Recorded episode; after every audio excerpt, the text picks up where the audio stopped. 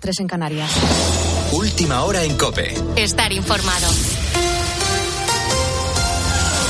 Estados Unidos ha atacado posiciones proiraníes en Irak y en Siria como respuesta a la agresión con drones que vivió una base de su ejército en Jordania y en la que murieron tres militares. Juan Fierro. Según un comunicado del Comando Central del Ejército, han sido atacados más de 85 objetivos que han sido alcanzados por 125 bombas de precisión lanzadas desde bombarderos B-1 que habían despegado de sus bases en Estados Unidos. Según este comunicado, el ataque que comenzó a las 10 de la noche hora española iba dirigido contra centros de control, de inteligencia, logísticos, depósitos de armas y bases de lanzamiento de misiles y drones de las milicias iraníes. Desde la Casa Blanca, en un comunicado del presidente Biden, se confirma que no se contemplan ataques contra bases en territorio iraní, pero que los ataques podrían continuar durante los próximos días. En otro comunicado, el secretario de Defensa afirma que este es solo el comienzo de nuestra respuesta.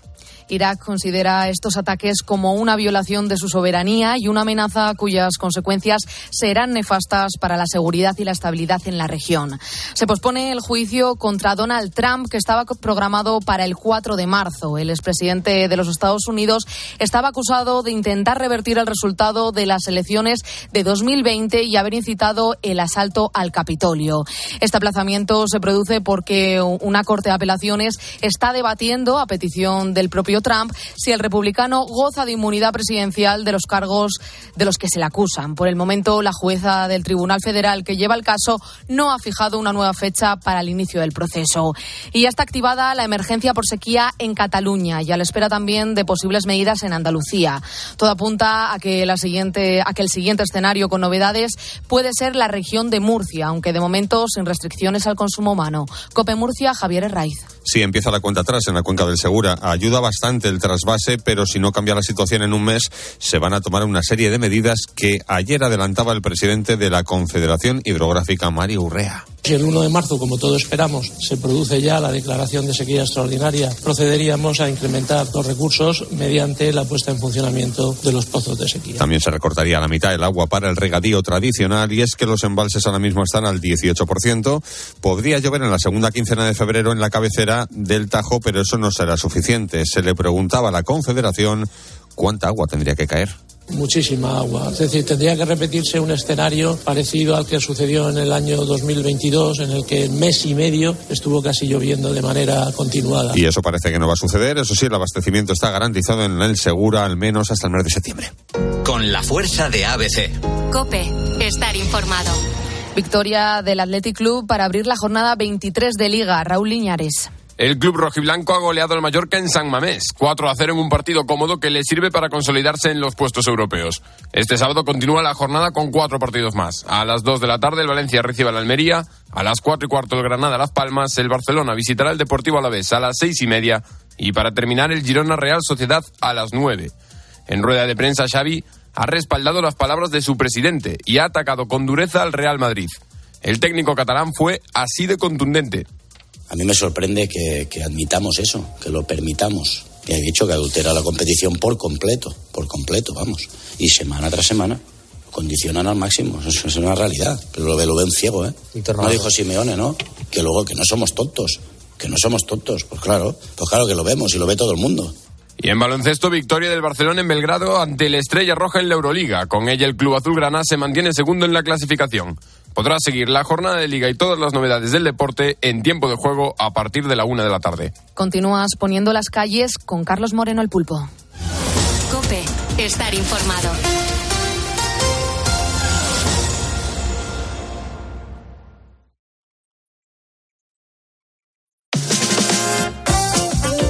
Carlos Moreno, el pulpo. Poniendo las calles. Cope, estar informado. Bueno, nos vamos al 28 de enero del 86. Eh, ese fue el día en el que el mundo fue testigo de una tragedia que dejó una marca indeleble en la historia de, la exploración espacial. Hay que recordar que ese día el transbordador especial Challenger de, la NASA se elevó hacia el cielo con una tripulación de siete astronautas, incluida la primera maestra en el espacio. Y sin embargo, apenas creo que fueron 70, 73 segundos aproximadamente después del despegue, ocurrió un desastre absolutamente inimaginable. El Challenger se desintegró en el aire y hoy Mar Gómez, que ella es física, es meteoróloga, trabaja en el tiempo.es, nos quiere hablar sobre ello y sobre todo cómo influyó la meteorología. Mar, muy buenas noches y sobre todo cuéntanos a los ponedores, por favor, qué ocurrió en el accidente del Challenger. Muy buenas noches, Pulpo. Pues sí, lo has mencionado. La verdad es que fue un evento devastador que tuvo un impacto muy importante tanto en la industria espacial como en la percepción pública de los programas espaciales. La tripulación del Challenger estaba compuesta pues del comandante, de un piloto, de tres especialistas en misiones, un especialista en carga útil y, como bien has dicho, la primera civil en el espacio, que era maestra y que tenía una misión. Era parte del programa Teacher in Space de la NASA. La misión tenía un objetivo principal y era el de establecer en órbita dos satélites, uno de ellos de telecomunicaciones y el otro para observaciones astronómicas, entre ellas el estudio del famoso cometa Halley, que seguro que te suena, y que en aquel momento estaba muy cerquita del perihelio, su punto más próximo al Sol, y esto era una muy buena oportunidad para estudiarlo. El Challenger tenía previsto aterrizar el 3 de febrero de 1986, pero nunca lo hizo. Bueno, yo, yo recuerdo las imágenes en la, en la televisión que nos, nos helaron el, cuerpo. Lo que no sé muy bien eh, a día de hoy, a lo mejor en, aquel momento lo explicaron y, y ciertamente Mar no, no, se me quedó, pero ¿qué fue lo que causó el accidente? Porque tuvo algo que ver la meteorología, tuvo algo que ver ahí, porque también oía que quizá el clima también tuvo algo, algo que ver en el accidente. Pues originalmente se había previsto lanzar el Challenger desde el Centro Espacial Kennedy de Florida aproximadamente a las 3 menos cuarto de la tarde hora local de allí, el 22 de enero. Uh -huh. Sin embargo, los retrasos de la misión anterior hicieron que la fecha de lanzamiento fuera poco a poco pospuesta hasta el 23 de enero y más tarde al 24 de enero. Uh -huh. Después el lanzamiento lo cambiaron al 25 de enero debido al tiempo adverso que había en la zona y eh, lo movieron a un punto de aterrizaje que se llama el punto de aterrizaje transatlántico de aborto de Dakar, en Senegal. La NASA decidió utilizar Casablanca como punto, pero no estaba equipada para aterrizajes nocturnos, así que se tuvo que fijar el lanzamiento en Florida por la mañana. Pero de nuevo seguía ese tiempo adverso, así que la misión se siguió posponiendo, además de irse sumando una serie de errores y problemas. Para el 28 de enero había previsto los meteorólogos una mañana inusualmente fría, con temperaturas alrededor de un grado, la temperatura mínima permitida para un lanzamiento. Estas bajas temperaturas preocupaban y mucho a los ingenieros en relación a la capacidad de la resistencia de unas juntas tóricas de goma que lo que hacían es que sellaban los cohetes de combustible al transbordador espacial. Estas juntas tóricas estaban diseñadas para sellar esas conexiones entre los segmentos de los cohetes sólidos y evitar fugas de los gases calientes. Así que los científicos, muy preocupados, decían que no podían asegurar que esas juntas se sellasen correctamente a temperaturas inferiores a 12 grados. Y recuerdo que estábamos más o menos a un grado. Esto era muy importante porque esas juntas tóricas habían sido designadas como un componente crítico, lo que significaba que no había ningún componente auxiliar. Si fallaban tanto esas juntas tóricas primarias como secundarias, eh, pues llevaría pues a una destrucción del orbitador y también de la tripulación, que como adelantábamos al principio es lo que ocurrió. A pesar de la insistencia de algunos ingenieros, el lanzamiento y su programación, tras varios retrasos, siguió adelante. Uh -huh. eh, para todo aquel ponedor que ahora mismo no sepa qué es una junta tórica, la junta tórica es lo que está muchas veces en, los grifos, esa goma negra que impide que, eh, que se salga el agua, que, que, entre la junta de cuando vamos enroscando el, el filtro, pues eh, si no terminas de apretar o, o, incluso apretándolo y no está la junta tórica, el agua termina saliéndose. Bueno, pues cuando se le pone esa gomita negra, que suele ser bastante dura, bastante contundente, impide que el agua se salga. Eso es una junta tórica. Pero me suena, Mar, efectivamente lo que acabas de contar es, correcto porque me, suena eso, pero yo creo que además de las bajas temperaturas eh, estaba sucediendo algo más, ¿verdad? Pues sí, es que debido a esas bajas temperaturas se había acumulado una cantidad importante de hielo en la estructura de servicio que estaba fijada a un lado del transbordador. El equipo de antihielo, encargado pues de mantener todo esto y de eliminar esa capa de hielo, detectó una temperatura en una de las juntas de 13 grados bajo cero, pero pensaron que era debido al flujo de aire frío de la válvula de ventilación del tanque de oxígeno líquido. Esta cifra era mucho más baja que la temperatura del aire y se encontraba muy por debajo, como he mencionado antes, de esas especificaciones de diseño técnicas de esas juntas tóricas. Sin embargo, los ingenieros no registraron esta información y nadie le dio importancia. Así que el día del lanzamiento, la temperatura, que era mucho más baja que en lanzamientos anteriores, por debajo de los cero grados, era un problema. el equipo de hielo que había estado trabajando por la noche eliminando el hielo ya había manifestado a algunos ingenieros la preocupación y poco a poco, bueno, pues fueron llegando a las altas esferas de la NASA y se pospuso el lanzamiento por una hora, tan solo una hora para dar tiempo al equipo de hielo a llevar a cabo otra inspección. Después de esa última inspección, en la que apareció el hielo derretido, finalmente se autorizó al Challenger a despegar aproximadamente a las once y media de la mañana hora local. Lo que nadie podía imaginar es lo que iba a suceder. A pesar de esa preocupación que había existido por esas juntas tóricas que se llaman esos combustibles al transbordador y que parecían no estar en buen estado por esas bajas temperaturas que las habían dañado, pues eh, se procedió al lanzamiento de ese transbordador. Se encendieron como de costumbre los tres motores principales del transbordador espacial y tan solo 73 segundos después el mundo asistió estupefacto al estallido del Challenger después de despegar del Centro Espacial Kennedy ese 28 de enero de 1986. Las investigadores, investigaciones posteriores pues atribuyeron el desastre a esos sellos de esa junta tórica que estaban muy comprometidos en el tanque de combustible que había empeorado por esas temperaturas inusualmente frías. Los siete miembros de la tripulación murieron al instante y el evento sigue siendo uno de los peores desastres en la historia del programa espacial estadounidense. Así que una desgracia en la que se hicieron, bueno, varias cosas mal, pero en la que sin duda pues influyeron esas bajas temperaturas. Qué bien contado, Mar, y sobre todo eh, lo que es la memoria, ¿no? Y el impacto de unas imágenes que se nos quedaron grabados a todos. Eh, lo recordaremos como veíamos en los telediarios de la época, eh, cómo explotaba el Challenger en tiempo real, en directo. Lo vimos con, con los. Igual que las, lo de las Torres Gemelas, que estábamos mirando la televisión y estábamos flipando. Y los años van pasando, vamos creciendo y las imágenes las tenemos grabadas a fuego en, nuestro corazón y en, y en nuestra cabeza, desgraciadamente. Escuchas Poniendo las calles. Con Carlos Moreno, el pulpo. Cope, estar informado. Yo creo que uno de los retos más comunes que hay, o, o así debe serlo, es el de la salud. Es verdad que sabemos que si tenemos salud, el resto de las cosas y de las cuestiones pues se llevan de forma más fácil. Y para estar en un buen estado de alimentación y el peso de una persona, pues es algo que suele ir de, la mano, que, que, son algo esenciales. Y por eso estoy, bueno, pues al tanto de que hay mucha gente que sufre cuando ve mm, que lo que come y lo que engorda que no está equilibrado, que se está produciendo ahí una cosa que no, no, no va a funcionar. Dice la doctora Marian García, más conocida como Boticaria García, en su último libro Tu cerebro tiene hambre, que ha llegado el momento de dejar de echarle toda la culpa a la, a la falta de voluntad. Bueno, pues vamos a ver si en el programa de hoy mm, entendemos un poco más qué significa todo esto. Boticaria García, muy buenos días. Buenos días, Pulpo, ¿cómo estás? Pues bien, con, mucha ansia de conocer, pues siempre yo te sigo en las redes sociales y es una pasada leerte eh, y escucharte en todas las colaboraciones que haces, pero me apetece mucho que a los ponedores en este día nos eches un cable a entender, pues eh, eso de que si hay o no muchos mitos sobre el sobrepeso y también sobre la obesidad.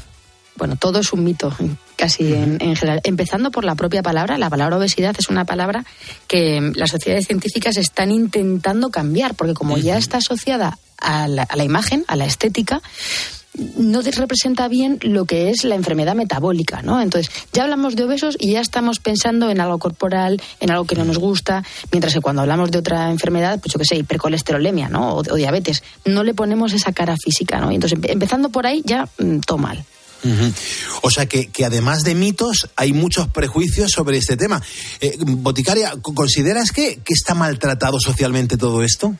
Sí, y de hecho hay estudios y hay evidencia científica sobre que las personas que sufren ese estigma y sienten esa frustración tienden a bueno, a no tener éxito en sus planes de, pérdida de, peso, de pérdida de grasa, ¿no? Es decir, tú estás frustrado, tú estás sintiendo que eres el culpable, que te hagan sentir eh, mal, no ayuda a la hora de que tú quieras cambiar tus hábitos. Claro, porque cuando se quiere perder de peso, eh, ¿cuál es el punto, el punto fundamental? Porque claro, decías que, que la voluntad de, cada uno no. Eh, entonces, ¿quién tiene la culpa? A ver, realmente eh, yo en, el libro lo que desarrollo es un partenón de la salud con cinco partes. Y es que las cinco partes son importantes, Pulpo. Lo primero, el cerebro. ¿Qué es el cerebro? En nuestro partenón de la salud, el frontón, que es lo que se ve. Claro, hablamos mucho, eso de siempre, de, de, menos plato y más zapato, ¿no? Pero realmente nuestro cerebro no lo estamos teniendo en cuenta y nuestro cerebro tiene hambre y yo lo que describo son cinco tipos de hambre. El hambre hambre, que es el de toda la vida, pero luego el hambre emocional, el hambre ambiental, el hambre Dragon Khan, que es el de la montaña rusa del azúcar, y el hambre hormonal, el de las personas que tienen obesidad, que sus adipocitos están enfermos, están disfuncionales y mandan señal de que siguen teniendo hambre, ¿no? Entonces, ¿qué ocurre con esto? Pues que si no tenemos en cuenta todos los tipos de hambre mmm, que tenemos, pues eh, mal vamos, ¿no? No estamos teniendo en cuenta que hay un factor extra y que la gente no es una gocha, no es una hambrona, no es una ansiosa, es que su cerebro uh -huh. tiene hambre de verdad. Luego en ese partenón de la salud tenemos las columnas. Y esas columnas, esos lo que yo llamo pilares de la dieta, tenemos que hay que comer más, que hay que comer menos. ¿Qué podríamos cambiar? Te pongo un ejemplo, eh, algo tan sencillo como cambiar cereales refinados por integrales, a veces cambiar las patatas, que yo no tengo nada en contra de las patatas, pero las hortalizas como guarnición son más por menos, más vitaminas, más nutrientes. O sea, esos pequeños cambios que se pueden ir haciendo en la alimentación al final suman, ¿no? Es un, es, es un todo. Y hay una parte fundamental, el cuarto pilar de la dieta, que es algo que los, los suecos tienen muy a gala en sus guías nutricionales, se atreven, son valientes y dicen, no comas mucho.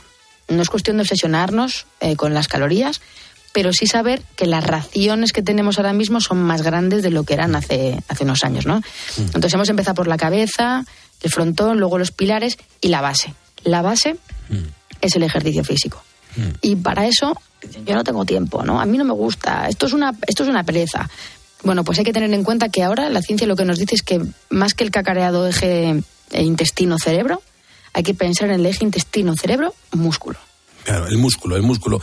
Y esto me interesa mucho porque últimamente, pues oigo hablar mucho de lo, de lo importante que es tener nuestros músculos en forma en todos los momentos de, de nuestra vida. Eh, doctora, ¿cómo influye en nuestro estado todo, todo eso, el, los músculos y demás? El músculo uh -huh. genera una cosita que se llaman, yo llamo superquinas, en realidad son mioquinas y exerquinas, son unos compuestos, lo llaman la polipíldora natural. O sea, tú imagínate la píldora mágica esa que todo el mundo quiere comprar, que sirve para prevenir enfermedades cardiovasculares, sí. hipertensión, diabetes, mm, colesterol, incluso para generar más neuronas, previene el deterioro cognitivo. Eso se consigue haciendo ejercicio. Entonces, cuando toda la vida nos están vendiendo que el ejercicio es para estar más delgado, para quemar energía, para vernos más guapo, que fenomenal, pero hay una parte más, ¿no? Entonces, si no tenemos en cuenta que el ejercicio físico es capaz de generar esas moléculas, igual abandonamos el ejercicio, porque cuando uno solo hace el ejercicio pensando en verse más guapo, y esto cuesta, y a lo mejor no ocurre, lo abandona, ¿no? Entonces tenemos, tenemos la, el cerebro, tenemos la alimentación, tenemos el ejercicio físico, y nos quedan dos cosas súper importantes de las que se habla poco. Primero, los genes. En cuarto lugar, ahí tenemos los genes, porque esas son las piedras de nuestro Partenón. Porque los genes eh, cargan la pistola, pero eh, nuestros hábitos disparan el gatillo. ¿no? Esta frase que se suele decir es muy buena, porque al final nuestros genes determinan entre un 40 y un 70% la predisposición a ganar peso. O sea, es una, horquilla, es una horquilla grande. Y hay cosas incluso como lo que comió nuestra madre, eso afecta. Le va a llegar al bebé y va a tener una, un impacto ¿no? en cómo puede el, el, bebé al final tener más predisposición en ganar o, o perder peso. Entonces los genes están ahí y por último el entorno. El entorno es la acrópolis de este Partenón y nuestro entorno está fatal, porque nuestro entorno en los últimos 50 años ha multiplicado por tres la obesidad. Uh -huh. Entonces, cuando la gente dice, bueno, es que mmm, yo es que está, no, bueno, está gordo porque quiere. Bueno, y si tiene un trabajo sedentario que antes no tenía, eh, por ejemplo, y si la sociedad le ha llevado a que ahora hace la compra y se la traen a casa y pide por globo y se lo traen a casa y hay un ascensor eh, y hay es decir, la sociedad te empuja a no moverte. Entonces, yo propongo lo que, lo que he llamado los Kit Kats. Uh -huh. Son snacks de ejercicio. Entonces, uh -huh. cuando lleves como una hora parado, porque claro, no, es que no vale eh, por la mañana hacer una hora de ejercicio en el gimnasio, hincharte a CrossFit y luego estar nueve horas sentados. Claro. Eres sedentario aunque hagas una hora de CrossFit, si estás nueve horas sentado eres sedentario. Entonces, cada hora, cada dos horas, hay que levantarse y hacer esos Kit Kats de ejercicio. Y en esos Kit Kats, ¿qué, qué es? Pues subir y bajar escaleras un poco, eh, no lo sé. puede ser cosas tan sencillas como hacer las elevaciones de talones, que se ha visto que activan y que funcionan. Igual hacer sentadillas en mitad del trabajo no es lo que más nos... nos, es, curioso, ¿no? Que sales a fumar y está bien visto, pero hacer sentadillas no. Pero subes y bajas escaleras, puedes ir al baño y hacer unas sentadillas si quieres mm, todavía estar dentro del armario eh, de las sentadillas, pero de ahí también se sale, ¿no? Yo eso lo veo importante. Aquí en la radio en COPE, que esto es un edificio muy alto, eh, pues hay mucho personal que, que, no coge el ascensor y sube todos los, eh, los pisos eh, andando, ¿eh? Y, se hace bastante ejercicio. Pero, Boticaria García, tu nuevo libro se titula Tu cerebro tiene hambre. Mm, sobre todo para que nos quede claro, todos los ponedores, la sensación de, necesitar comer, ¿eso de dónde viene? ¿de dónde parte? ¿De dónde nos está diciendo algo el que, el que hay que comer? ¿Viene del estómago? ¿Viene del cerebro? ¿Esto de dónde sale? Bueno, a ver, las tripas te hablan. Claro, el hambre emocional, el hambre emocional que es el hambre del estrés, es un hambre que lo que hace es que cuando tú estás estresado porque de repente abres el email y dices, madre mía, la noticia está, madre mía, mi jefe lo que me ha dicho, madre mía, que son las 8 de la tarde y sigo aquí y estoy estresado, se segrega cortisol. Y ese cortisol tiene un impacto en los órganos de tu cuerpo. Ese cortisol lo que va a hacer es que le va a mandar la señal a tu cerebro de que eh, comas más. El cortisol activa una hormona que se llama grelina en el estómago. Es decir, la señal de que quieres comer viene del estómago, el estómago cuando llega la hora lo dice, o si el estrés le dice, manda la señal, y la grelina es la que va a mandar el mensaje. Yo en el libro lo hablo, hablo que las hormonas son como las mensajeras de Amazon. Entonces tú tienes mensajeros y de Amazon y de Globo. Los de Amazon son como más de largo recorrido, ¿no? Que son los que te dicen, pues las hormonas, ¿no? Esta hormona grelina que le dice a tu cerebro, come, come, come. O la leptina, que viene del adipocito, de las grasas. La grasa es la que le manda la señal al cerebro y le dice, oye, que aquí tenemos depósitos de energía suficiente, no comas más, ¿vale? Ah, Eso viene de las tripas, pero esa señal la va a provocar tu estado emocional. O sea, esto es una ida y venida, es una autopista eh, de doble sentido. Esas son las hormonas, las repartidoras de Amazon. Pero luego tenemos los neurotransmisores, que son los repartidores de globo, que son los de lo quiero, pero lo quiero aquí, ahora, ya. Eso es la dopamina. Y esa dopamina que se segrega cuando tú tienes ese hambre ambiental de, perrillo de Paulo, que estás viendo como el otro se está comiendo una palmera de chocolate y dices, yo en realidad acabo de desayunar, pero mm. la palmera me apetece, ¿no? Eso es dopamina. Y el mensajero de globo es el del capricho de ahora y te lo sirve mucho más rápido. Esto es para allá, lo quiero ahora. No es como el hambre o la sensación de saciedad que sale a los 20 minutos o la grelina, el hambre que aparece a las horas de haber comido. No, no, la dopamina es aquí y ahora. Y el problema fundamental es que las personas con obesidad tienen un pequeño problema con la dopamina. Y es que tienen, segregan menos dopamina y además tienen menos receptores. O sea, es decir, se comen la palmera de chocolate, pero no les genera tanto placer esa dopamina y entonces tienen que comer dos. Con lo cual, ese es el, el verdadero problema, ¿no? Saciamos ese, por un lado, ese, ese estrés, ¿no? lo gestionamos esa emoción con alimentos, o hablabas del amor, ese, digamos, aburrimiento eh, que podamos tener cuando nos falta algo, cuando estamos alicados, ¿dónde buscamos el cariñito y el amor? Pues lo buscamos en esa dopamina. ¿Solución? Hay soluciones. Y hablamos de la alimentación consciente, de las técnicas de mindful eating, que suenan un poco a pis de unicornio, pero en realidad hay evidencia sobre que esto eh, tiene una eficacia y consiste en buscar dopamina de forma natural y sana en relaciones personales, hablar con alguien, ¿te pilla mitad del curro? Bueno, pues levántate, vete a hablar al que está ahí en secretaría, tal, o mándale un WhatsApp a alguien que te va a mandar un feedback y te va a dar ese cariñito de otra manera, ¿no? No, no, no con un donuts. Eh, puedes escuchar música, puedes escuchar un podcast, por ejemplo, eh, poniendo las calles, que lo tenemos atrasado, y como, oye, pues mira, me mandaron esto, lo quería escuchar y realmente lo tengo. Pues si tú en ese momento que tienes ese hambre, te pones el podcast y empiezas a escuchar el podcast y estás aprendiendo algo que no sabías o te estás entreteniendo, eso te genera dopamina. Si además lo haces andando o haciendo ejercicio, vas a tener más dopamina de la buena. O sea, hay un montón de estrategias que pueden ser útiles, pero claro, practicar instrumentos, hay algunas que no puedes hacer, no te vas a poner a, tocar la guitarra, imitar el curro, pero igual en tu casa sí puedes hacer un parón, ¿no? Hay gente que tiene ansiedad y, toca algo, o se, pone, o se pone a cantar, porque nos sentimos bien en la ducha, ¿no? Cantamos, tenemos esa, esa dopamina. Bueno, pues esa dopamina de la buena es la que, la, que tenemos que buscar, ¿no? Cuando llega ese hambre chunga. Estamos a las 5.28, 4.28 en Canarias, estamos hablando con la doctora Marian García, más conocida por, por toda la sociedad como Boticaria García, al hilo del libro que acabo de publicar llamado eh, Tu cerebro tiene hambre. Y hay muchos ponedores que me, están escribiendo, doctora, ahora en el que mm, me hacen pues 6, 7, 8 personas la misma pregunta y es si se puede estar sano, si, eh, si se puede estar sano siendo obeso. Claro, hablamos de, los fat bad fit, que se llama, que se llama así, de las personas obesas metabólicamente sanas, y poco de los TOFI, que son los eh, thin out, fat in, ¿no? Personas que por fuera están delgadas y tienen un cuerpo normativo, nadie se mete con ellas, pero por dentro tienen disfunción en sus adipocitos, ¿no? Porque tienen una mala alimentación, pero físicamente, digamos que está, que está disimulado, está camuflado. Bueno, pues esto es una pregunta, esto es un melonazo, porque realmente hay mucha polémica eh, con respecto a esto. Y sí que hay que aclarar que no podemos confundir estética con fisiología. La estética es algo mm, subjetivo, sujeto a unos cánones, sujeto a una presión social y es fundamental que las personas acepten su cuerpo y por supuesto que hay un respeto. Eh, cosa que no hay, y hay estudios en los que se ve, de sociedades científicas, cómo la hostilidad en redes sociales se ceba especialmente con la mujer. Eso es la estética, pero otra parte es la fisiología. Y la fisiología lo que nos dice es que una persona que tiene los adipocitos alterados porque tiene un exceso de grasa, eh, no mirando el peso de la báscula, sino mirando dónde tiene acumulada esa grasa, cuánta, qué porcentaje de grasa tiene. Si eso ocurre, los adipocitos, que son las células grasas, imagínatelos como emojis, eh, que es como los planteo yo en el libro, emojis, caritas sonrientes, que están pegados unos a otros, apretujados, y la sangre que tiene que pasar entre ellos no pasa. Como un concierto donde hay muchísimo.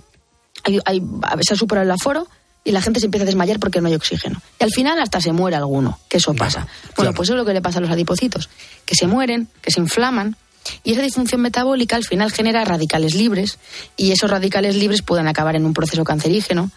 Eh, y eso no es culpa de la persona, hay muchos efectos eh, alrededor, pero sí hay que tener en cuenta que la disfunción metabólica, aparte del adipocito, cuando se muere, empieza, em, emprende un viaje al más allá. El adipocito se muere, eh, como las personas que se quedan ahí se pone un cordón policial al lado, las células montan un cordón policial del sistema inmune al lado y cuando no hay sitio para más grasa, porque ya está petado todo lo que tienes ahí, se van a buscar dónde acomodar, se van al hígado, se van al páncreas y por eso no se segrega bien la insulina y hay resistencia a la insulina, se van al corazón eh, y entonces empiezan las enfermedades también tipo cardiovascular. O sea, que tengamos en cuenta que esto ocurre y que los fat bad fit en ciencia se dice que cuando las analíticas son perfectas es un periodo de luna de miel, porque en unos años el cuerpo, como la goma del bikini, que el primer año aguanta, pero al quinto no es capaz de sostener esa presión. Con lo cual tenemos que tener en cuenta que podemos, ¿podemos tener obesidad y las analíticas perfectas? Sí. Que si no hacemos nada, eso a lo largo del tiempo no va a ser sostenible y que los estudios lo que nos dicen, algunos incluso en cuatro millones de personas, que la predisposición a tener ictus, enfermedades cardiovasculares, infartos, se multiplica también. Qué interesante, de verdad, doctora. Eh, Boticaria García, qué interesante. Ya para acabar, no, no hay más tiempo. Eh, resulta que cada vez hay más estudios que están relacionando comer menos con vivir más. Em, ¿Esto se sabe por qué? porque realmente eh, se han hecho estudios, por ejemplo, los japoneses de la isla de, Okinawa, y en Chuba esta gente comía poco, pues el, organismo se vuelve eficiente. Y entonces, si tú comes poco, mm, tu organismo es capaz de hacer las mismas funciones con menos energía. Hay un proceso, pero es capaz de hacerlo. Y al consumir eh, menos alimentos tienes menos procesos de oxidación. Al final realmente se ha relacionado con el aumento de la, longevidad, de la longevidad por esa eficiencia ¿no? que podemos tener. Que eso es, como dicen mis compañeros eh, de Zapeando muchas veces que son los gamberros, dicen, quiero vivir más, pero, pero vaya mierda vida, con perdón, ¿no? O sea, para vivir así prefiero morirme. Eso ya son elecciones, pero realmente si esto se combina con un estilo de vida saludable que no está reñido con darnos los homenajes que queramos de vez en cuando, sí que los suecos en sus guías, que son las Find Your Way, lo que te dicen es, come más verde, muévete y eh, no comas mucho es verdad, es un buen, un buen lema. Pues Boticaria García, gracias por habernos ayudado a poner las calles y por la, cantidad de cuestiones que nos has aclarado sobre un tema que, siempre genera tanta polémica y del que hay tanto desconocimiento. Un, beso, Boticaria. Un beso fuerte, Pulpo. Carlos Moreno, El Pulpo. Poniendo las calles. Cope, estar informado. ¿Y tú qué piensas? Escríbenos en Twitter, en arroba cope y en facebook.com barra cope. En la radio. En la radio. Con la atención puesta en varias cosas. Una de ellas es lo que pueda ocurrir en Francia con los agricultores. Allí está Alberto Herrera. ¿Qué tal, Alberto? Bueno. Todo pasa en Cope. A medida que me acerco a la frontera, por la E15, empiezan a aflorar las primeras caravanas de camión. Tomate. Tomate, Sí, tomate, se descarga a pepino. Y a Rashid se le suman portugueses, alemanes, romanos, transportistas que no quieren convertirse en víctimas de las protestas de los agricultores franceses. Sí, a un camionero mío le volcaron tres palas de ajo. Ah, te abre la puerta. Los camioneros se aconsejan entre ellos no discutir con los agricultores. Tenemos un WhatsApp de los camioneros de cuáles son los lugares. Cada día de protesta, los transportistas españoles pierden 12 millones de euros. De lunes a viernes, de 6 a 1 del mediodía, en la radio Todo pasa, en Herrera en Cope. Este fin de semana, duelo en el césped. Este sábado, Deportivo Alavés Fútbol Club Barcelona. Tuvo otra el Barça, Oli. Y el domingo, el derby madrileño. Real Madrid, Atlético de Madrid. ¿Quién manda en la capital? El Madrid eliminó al Atleti en la Supercopa y el Atleti se vengó en la Copa del Rey. No hay dos sin tres. Partidazo. Tiempo de juego con Paco González, Manolo Lama y el mejor equipo de la radio deportiva. El número uno del deporte. ¿Y tú piensas? Escríbenos en Twitter, en arroba cope y en facebook.com barra cope. Escuchas Poniendo las calles. Con Carlos Moreno, El Pulpo. Cope, estar informado. Hola Juan Luis, ¿cómo está? Muy buenas noches. Buenas noches, Pulpo. Buenas noches, ponedores. ¿Qué tal? ¿Qué, qué haces tú por Ávila ahora mismo? ¿Por qué no estás durmiendo? ¿A qué te dedicas? Pues mira, ahora mismo, de hecho, ahora mismo estoy en el peaje de Villacastín. Eh, me dedico al transporte, al pa- eh, paque- paqueteros, somos paqueteros. Ajá. ¿Y, y qué tal? ¿Tú te has subido en algún momento en tu vida en un patinete? Pues sí, pues sí, y la vez que me subí me caí. O sea que he dicho ya que no. Eh, Hay mucha gente, Juan Luis, que nos está diciendo eso, ¿no? Que, que lo- le han cogido miedo porque en cuanto se lo compraron o accedieron a él, que sufrieron una caída y eso eh, les ha dado bastante miedo porque además se han dañado los codos. ¿Tú te has dañado algo? No, no, no, yo fue nada, se lo compró un amigo mío, eh, lo dejó para probarlo, en la primera me caí y dije, no lo quiero más. Así que no, no, no. ¿Y, y por, qué, por, por qué te caíste? ¿Fue una cuestión de equilibrio o porque es complejo de manejar? Eh, yo creo que es cuestión de equilibrio. No fue a dar la vuelta, fue despacio, no me hice daño ni nada, ni nada, pero bueno, eh, no lo, pa- pa- para mí no es, vamos. Ya. Lo que sí creo, lo que sí creo que yo veo a la gente y la veo, mira, yo ahora mismo estoy haciendo, hago León Madrid, Madrid León, de noche, ¿vale? Vale. Yo entro en los polígonos y, y me cruzo muchos días con chicos y chicas y señores y señoras, mayores, jóvenes, y van sin chaleco, van sin casco. Esto yo lo veo fatal, fatal, fatal. Tanto para ellos como para nosotros. O sea, que tú consideras, Juan Luis, que, que lo que tiene que hacer la gente es que se- de- tener una prenda visible, ¿no? Que, que en la oscuridad al menos se vea que hay por delante un patinete. Claro, pero eso un poco es, es, es- es sentido común. O sea, eh, va a tener un patinete a 20, 25 por la calzada, eh, porque van vehículos pesados, vehículos eh, turismo, de todo. Pues es un poco para que te vean a ti y para que no te pase nada a ti, a la persona que va en patinete, vamos. Ya. ¿Ha- ¿Has, tenido, ¿Has tenido algún susto con, con alguien que vaya mm, circulando con un patinete? Sí, sí, no hace mucho en Asturias, en Oviedo, precisamente, en una calle que hace como subida y bajada, en el, en el ese del sitio de subir y bajar, y una chica de, de una comida de a domicilio repartiendo, y vamos, y no, de noche no la vi y bueno, casi, casi tenemos un problema, pero bueno, al final se evitó. Pero sí, sí, es eso, hombre, que pongan un chaleco, un casco, es, es su protección. Ya. Ya. ¿Y, y qué hiciste? ¿Cómo reaccionaste? ¿Tuviste que frenar? ¿Se llegó, se llegó a dar algún toque con, el, Sí, con tu sí, furgoneta? ¿Sí? No, no, eh, casi le doy con el espejo, ¿verdad? Tuve que frenar y bueno, eh, el enfado mío y, y decírselo en el semáforo. Además, lo dije en el semáforo. eh, oye, ponte algo, ya, perdona, tal. Y es que es tu vida. Ya, Desde luego, desde luego. yo, en el espejo, te tiro, te hago daño y que... Claro. Yo estoy completamente de acuerdo con tu reflexión, ¿eh, Juan Luis. Yo muchas veces viniendo aquí a la radio mm, de madrugada, ¿eh? Eh, De madrugada. En esta temporada todavía no, porque ahora estamos empezando a la una y media, pero eh, en las anteriores, que entrábamos a las cuatro de la mañana, mm, a lo mejor yo hace- eh, venía a la radio a eso de las tres de la mañana. Y, y, vamos, gente que iba subida en patinete en medio de las calles sin chaleco, sin luces, sin, sin casco, eh, dos personas y, y yo imagino que un- un- demasiado contentos, ¿sabes? Sí, sí, sí, exactamente, exacto. Es eso, es, es- es un poco sentido común, hombre. Desde luego que sí. Bueno, ponedor, te doy las gracias por estar escuchándonos y te mandaremos el diploma por haber llamado y entrado en directo en el programa. Cuídate mucho y buena ruta, hermano. Pues, pues, pues muchas gracias, Pulpo, muchas gracias, ponedores. Muchas gracias. Y venga, que están pasando cositos, Calderón. Y además que estas cosas parecen sacadas de un guion y, y no, esto es la vida real. Bueno, pues parece que no salimos de la sierra, nos tenemos que ir hasta ella hoy de nuevo porque ¿a ti te suena la nueva película de Bayona?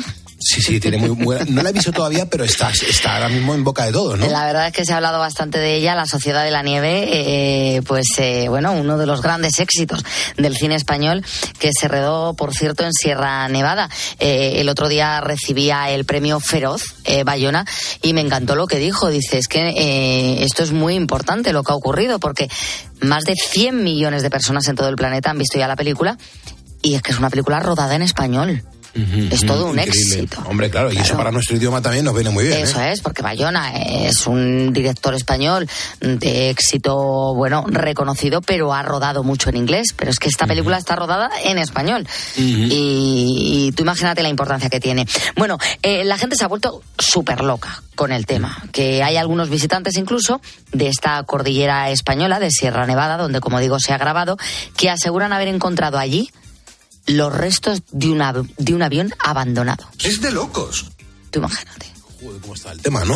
Bueno, ¿Cómo sí, se está poniendo la historia, eh? Un esquiador mostrará en su cuenta de TikTok lo que encontraba en uno de sus paseos. Y claro, yo te tengo que decir una cosa. Eh, él lo cuenta como si fuera algo, dice, aquí he encontrado, aquí debió de caer algún avión, porque mirar aquí eh, encontramos los restos. Pero claro, tiene trampa. Déjese de historias. Déjate de historias porque me estás Ya. tomando el pelo. Y es que, claro, se trata precisamente del propio decorado de la película de Bayona, que todavía continúa allí, en Sierra Nevada. Es la réplica exacta del avión que se estrelló en los Andes con el equipo de rugby. Pero claro, nos preguntamos varias cosas. Por ejemplo, ¿se lo han dejado a propósito? ¿Es parte de la promo de la peli? ¿Solo se ha quedado el avión o también la recreación de los cuerpos? ¡Qué inteligente! Habría que hacerse muchas preguntas porque esto si no luego. se va a convertir en lugar de peregrinación. Un montón de gente va a querer ir allí a husmear, ya sabes cómo somos. Desde luego que sí, me parece un- una pieza de promoción muy buena para la película. ¿A dejar sí? ahí los restos de la, de la serie. Bueno, De- de la- de la película. De la grabación, sí, de la filmación. Es tremendo. Bueno, el caso es que si vives por la zona y te quieres acercar o tienes previsto ir en estas semanas a Sierra Nevada, pues ya sabes que tienes por allí el escenario de una película que recrea lo que ocurrió de verdad en los Andes hace ya 50 años. ¿Tú viste la película de Viven?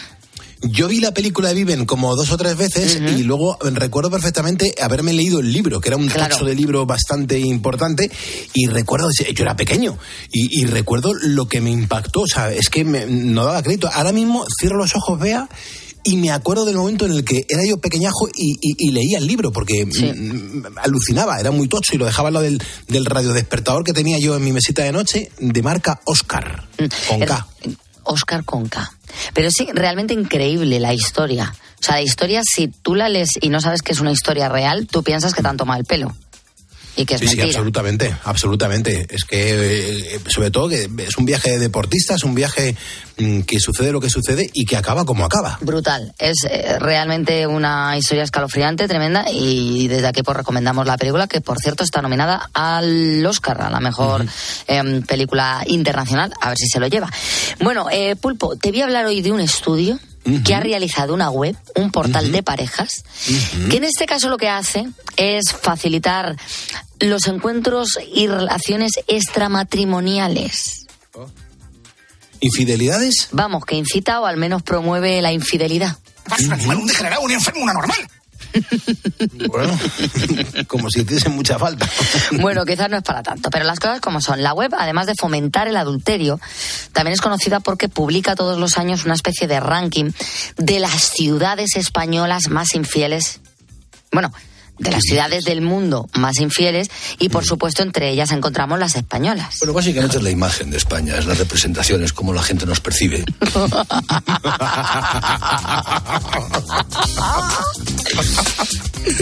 es como la gente nos pre- me encanta. Ya te conté en una ocasión las profesiones más infieles. Que era impresionante. De Sí, hecho, sí, la de periodista y DJ estaba en el top A la- 3. a la cabeza. Te- ganaban los médicos y enfermeros. Y luego estaban los pilotos y tal. Y luego ya nosotros. Bueno, pues este año te voy a contar, o sea, este año, sí, este año, porque esto te lo conté en 2023. Pues ahora en Sí, sí, 2024 te voy a contar por ciudades. actualización, ¿no? La actualización. da- damos actualización. Ahora Y te cuento por ciudades, por eh, comunidades autónomas incluso, eh, dónde se es más infiel y vas a fliparlo también muchísimo, como yo flipo con todos estos datos. Ya verás. Hay una comunidad autónoma que se queda con todas las plazas del podio.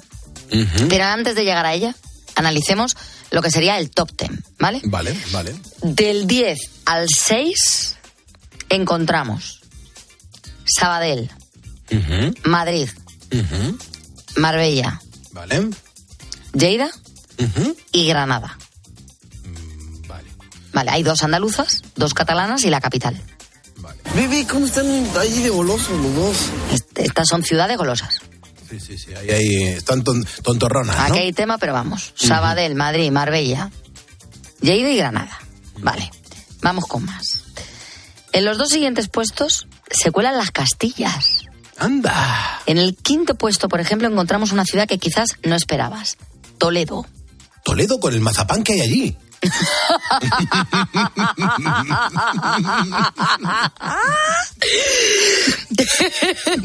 ¿Pero se ha ido con segundas o hablabas realmente No, de los no, no, no, no, no, no, no, no, De los navideños, ¿no? No, no, correcto. Tú te referías al dulce. Al dulce, correcto.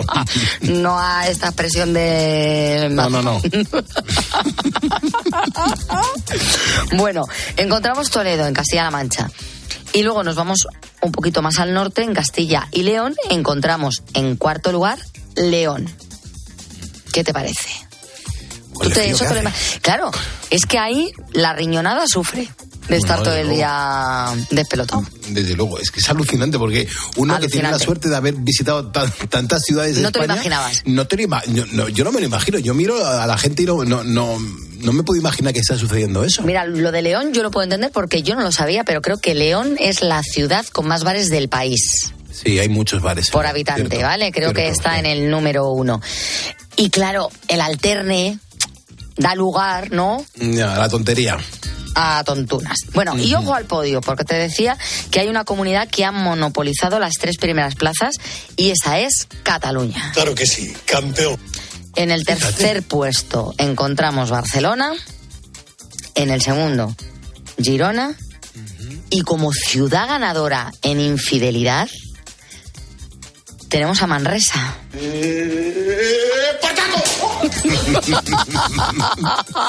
En Manresa, anda, que los que nos estén escuchando desde allí estaban diciendo que vaya, Manresa, por vaya favor. reportaje que nos estáis haciendo. Manresa, por favor. Un poquito de por favor.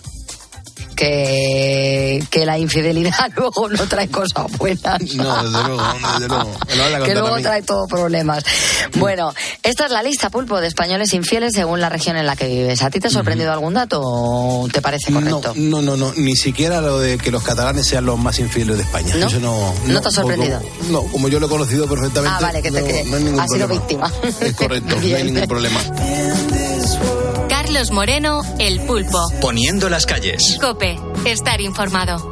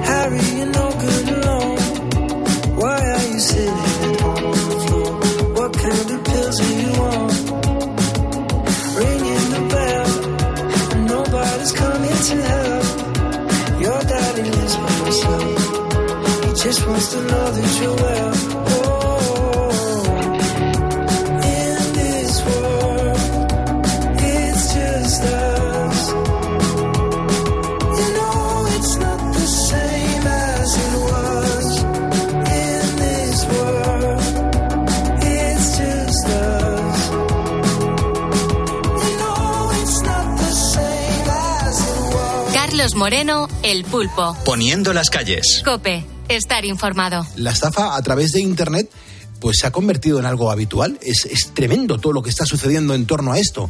Hay estafas de todo tipo, ¿eh? Pero al final mm, lo que hace es que todo está redundando en el engaño para que las víctimas pierdan dinero o incluso propiedades. Eso es lo que ocurrió en el caso de Morata de Tajuña. Así es, hace dos semanas eran descubiertos los cadáveres de tres hermanos. Cuando el caso se hizo público, todo el pueblo coincidía en que la familia había contraído deudas tras haber sido víctimas de lo que se conoce como el timo del amor. Finalmente se comprobó que las muertes fueron por un ajuste de cuentas. Amelia y Ángeles, que así es como se llamaban las hermanas, habían comenzado hace unos años lo que sería una supuesta historia de amor con dos militares estadounidenses que estaban destinados en Afganistán.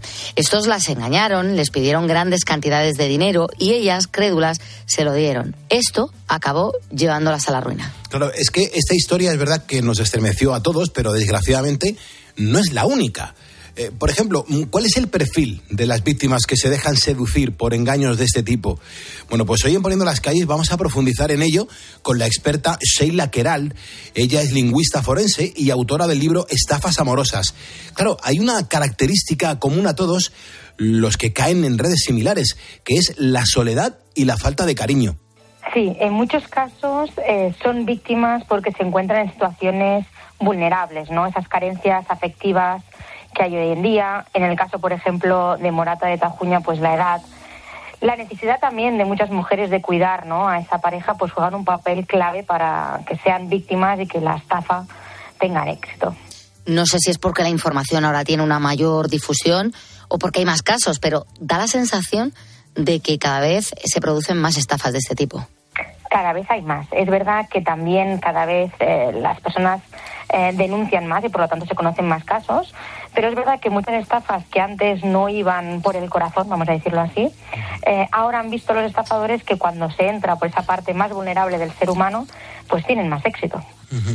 Claro, ¿y, y qué es lo que hacen estos delincuentes para provocar lástima en sus víctimas y engañarlas? generan esa ilusión de haber encontrado la pareja perfecta, ¿no? Les dan todo aquello que anhelan y a través del estudio de la víctima saben qué necesita, qué quiere. En muchos casos las víctimas dicen, es que me escuchaba, ¿no?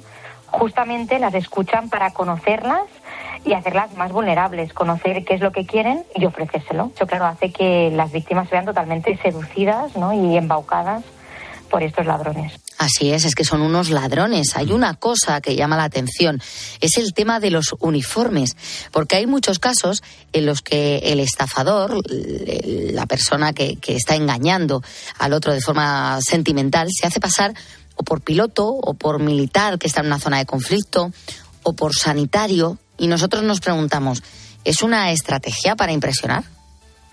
para impresionar y también para generar confianza, ¿no? Tenemos esos prototipos en los que alguien que tiene pues un uniforme es una persona digna de nuestra confianza, ¿no?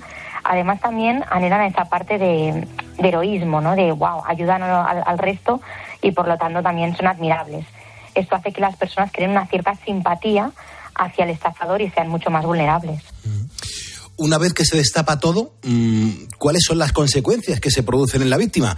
Digo, aparte del, del dinero que pierden. Claro, además de las consecuencias económicas, también hay las consecuencias psicológicas que todavía podríamos decir que son más graves y entre ellas pues hay la falta de confianza en los demás, la autonomía en la víctima, le causa un gran daño emocional por esa pérdida de, también de la relación sentimental que ellos han ¿no? ¿Cómo me he podido creer todo esto? Después viene todo ese sentimiento de, de culpa, de vergüenza, de humillación.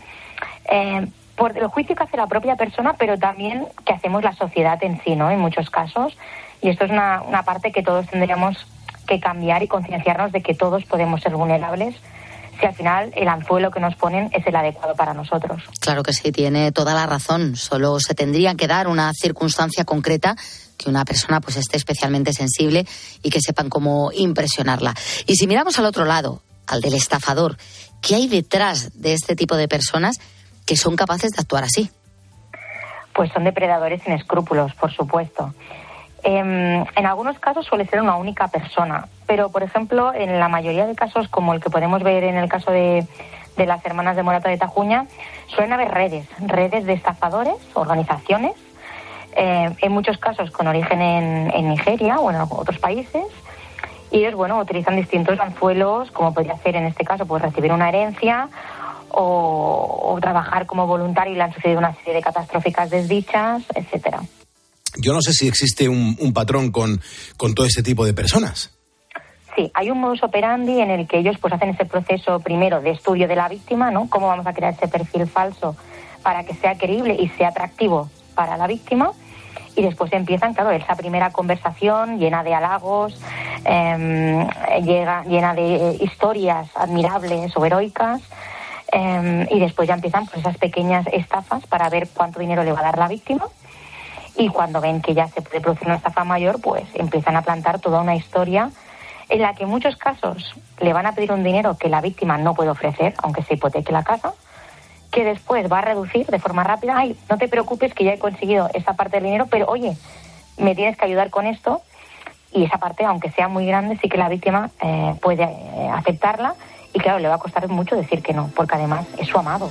Como vemos, tienen todo muy estudiado, saben con quién tratan y cómo pueden seducirle. La pregunta es si se puede salir de esta situación y si se supera del todo. Se sale, como en todo se sale, con muchísimo trabajo, con muchísimo esfuerzo. Obviamente es, es duro, pero obviamente hay que tener la esperanza y bueno, seguir confiando, aunque obviamente tenemos que ser cautos, ¿no? Hoy en día. Muy cautos porque hemos comprobado la manera más terrible en que puede acabar una estafa así. El ejemplo de las muertes de Morata de Tajuña fue impactante. Un enredo que empezó en Internet y acabó con el triste asesinato en este pequeño pueblo de la Comunidad de Madrid. Así que ponedores, cuidado con este tipo de engaños y sobre todo, si conoces alguno, denuncia para que la policía pueda acabar con estas redes. Escuchas Poniendo las calles. Con Carlos Moreno, El Pulpo. Cope, estar informado. Ismael, ¿cómo estás? Muy buenas noches. Hola, buenas noches, Pulpo. Muchas gracias por, por atenderme, ¿no? Hombre, pues claro. mira, yo, yo soy Ismael, soy madrileño, tengo 30 años y estoy trabajando en una fábrica de inyección. Vamos, soy maquinista de inyección aquí en Sevilla. Ajá. Eh, eh, cuéntame un poco qué es maquinista de inyección, porque yo la inyección, me- lo que me creo es la inyección del COVID que nos pusieron hace años. claro, eso de que... Ya, ya, ya, es, es normal, ¿no? Eh, pues eh, nuestro, nuestro, nuestra fábrica, ¿no? Por ejemplo, se dedica a hacer cajas de plástico, ¿vale? Es inyectado de plásticos. ¿Qué quiere decir? Que todo material reciclable, todo tipo de plásticos, lo que hacemos es convertirlo en materia prima y pues darle una segunda, tercera, cuarta y así, una, sinceramente, una, una longeva vida. Ya. ¿Sabes? O sea, que hacéis diferentes em, eh, productos cada, cada madrugada, ¿no? Que sea una vasija, que sea una cajita, ese tipo... Manejáis Claro, el plástico en definitiva, estamos- ¿no? Eh, sí, exacto. Nosotros ahora mismo estamos manejando eh, por la temporada de naranjas, eh, estamos haciendo cajas de, eh, cajas de fruta, vamos. Luego, por ejemplo, eh, en otras fábricas o en otras secciones hemos podido hacer piezas de piezas de coches, eh, faros, eh, ah, infinidad, infinidad, infinidad. Piezas de móviles, desde cúter a todo tipo de, de- de- de piezas de plástico. Qué bueno, por favor. O sea, que digamos que vosotros tenéis el plástico, tenéis la materia prima y estáis esperando a que vuestros clientes os manden el molde de lo que tenéis que hacer para que podáis fabricar cosas, ¿no? Correcto, correcto. Qué bueno. ¿Y, y la empresa no será Re- Resopal? No, es eh, una empresa chiquitilla. La verdad es que yo tuve suerte. Eh, esta empresa lleva siete años funcionando, por así decirlo, y yo, por así decirlo, llevo cuatro años aquí. Después de lo del COVID, pues, lógicamente nos quedamos en paro y tal. Y en, en otra de las fábricas que estaba yo haciendo sillas de plástico. Qué bueno. Y a, y a día de hoy, pues, eh, encontré aquí y, y aquí sigo, la verdad. ¿Y, y cómo fue mm, mm, el, dedicarte a este negociado? Ahora, ya no solamente en esta empresa, sino en la anterior, que ya tenía vinculación con el plástico. Sí, pues mira, pues este, es verdad, es verdad que este, este oficio no, no, no se estudia, no hay nada, no hay nada para estudiarlo, es todo tipo de, de, de- eh, eh, tener suerte en entrar en un, un tipo de fábrica de, este tipo y que te cojan y es experiencia, la verdad. No, no se estudia, no hay nada que diga mm, eh, vamos a ver eh, este tipo de máquina o cómo se inyecta este tipo de plástico, porque hay infinidad de plásticos, lógicamente. Claro, claro. ¿Y, y no, no habéis sentido un poquito de presión cuando desde hace unos años eh, se empieza a pedir a la sociedad que se utilice menos el plástico? ¿Ha- ha- ¿En algún momento habéis, os habéis preocupado por vuestro futuro en la empresa? Por supuesto, por supuesto, pero es verdad que eh, a día de hoy casi todo lo que tenemos, inclusive hasta en casa, un, un, eh, yo qué sé, para tirar la basura, ¿no? Un cubo de basura, eh, útiles de, de, de la, de la cocina mismamente son de plástico reciclado. Entonces, siempre hay un mercado en, en eso. Claro. O sea, que es a lo que tú te dedicas entonces, Ismael. Mientras otros están durmiendo, tú estás ahí dándole al plástico. Ahora mismo, si miras a tu derecha, ¿qué ves? Pues ahora mismo tenemos aquí tres pedidos, ¿vale? de, de- de- de cajas de plástico que mañana se van a cargar. Y luego a mi izquierda están las otras dos máquinas trabajando. Joder, qué bueno. Y, y de repente, ¿te cruzas con este programa de radio o llevas mm, escuchándonos desde hace un tiempo? Pues mira, sinceramente, eh, ayer, que fue, claro, esta semana estoy de turno de noche, ayer os escuché por primera vez. ¿Qué dices? Estuve escuchando, sí, estuve escuchando el, el partidazo Sí. y después eh, os escuché por primera vez y la verdad, os seguí en Facebook, me encantó todo lo de lo del tema de, de, de las palmeras de chocolate, que eran las preguntas que lanzasteis esa no- eh, ayer por la noche, y todo el tema de lo, eh, lo de los niños de la pornografía de, de los móviles de, de Sí, ayer. el, tema- y- sí, el temazo del día fue la, la pornografía y sobre todo quién era el culpable, ¿no? ¿Quién consideras quién era el culpable de, del acceso tan rápido a la pornografía por parte de los adolescentes? ¡Qué bueno! Y Ismael, claro, o sea, tras el partidazo de repente te pones un día a escucharlos y dijiste, oye, pues me voy a quedar aquí, ¿no? Exacto, fue ayer. Además, hubo un, un- eh, tuvisteis conversaciones, la verdad, muy interesantes y, la verdad es que ya, ya me he enganchado, así que Qué bueno. los turnos de noche voy a estar con vosotros al 100%. Qué bueno. Y te sientes ponedor, porque aquí lo de los ponedores lo llevamos a rajatabla, ¿eh? Hombre, hay que eh, poco a poco, es mi segundo día, pero por supuestamente me siento como uno más con vosotros. Qué bien. Con este cariño que me, que, que me habéis arropado, ¿no? Eh, con este tipo de conversaciones, la verdad, muy interesantes también para, para los jóvenes, ¿no? Que, que somos también parte fundamental de- del futuro de, de- de- de todo esto, ¿no? Pues sí, pues sí. Claro, patinetes eléctricos de plástico me imagino que no hacéis. Eh, no, pero podemos hacer piezas. Si nos mandan eh, el, algún cliente, oye, pues nos podéis hacer en manillar o, o ruedas de goma o lo que sea, no, no habría ningún tipo de problema. Qué grande. Pues Ismael, no te voy a quitar más tiempo. Te agradezco que, que nos hayas dado una oportunidad de conocernos. Eh, te vamos a mandar el diploma oficial de ponedor de calles y que sepas que aquí tienes un equipo de, de personas que, que- que te, te dan la bienvenida y que te acogen con mucho cariño. Pues muchas gracias y enhorabuena de verdad por el programa. Ayer me, me flipasteis y hoy también me estáis, me estáis sorprendiendo, la verdad, y seguir así. Qué bien, Ismael. Pues bienvenido, que pases una gran noche. Cuídate, hermano. Igualmente, gracias. Hasta luego. Carlos Moreno, El Pulpo. Poniendo las calles. Cope, estar informado.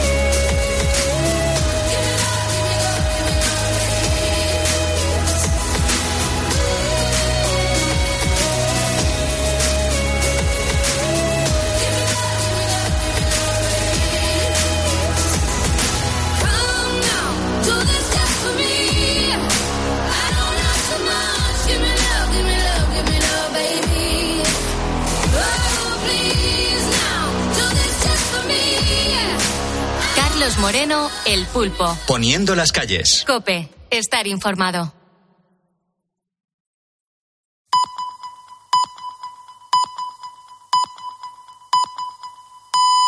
Son las cinco.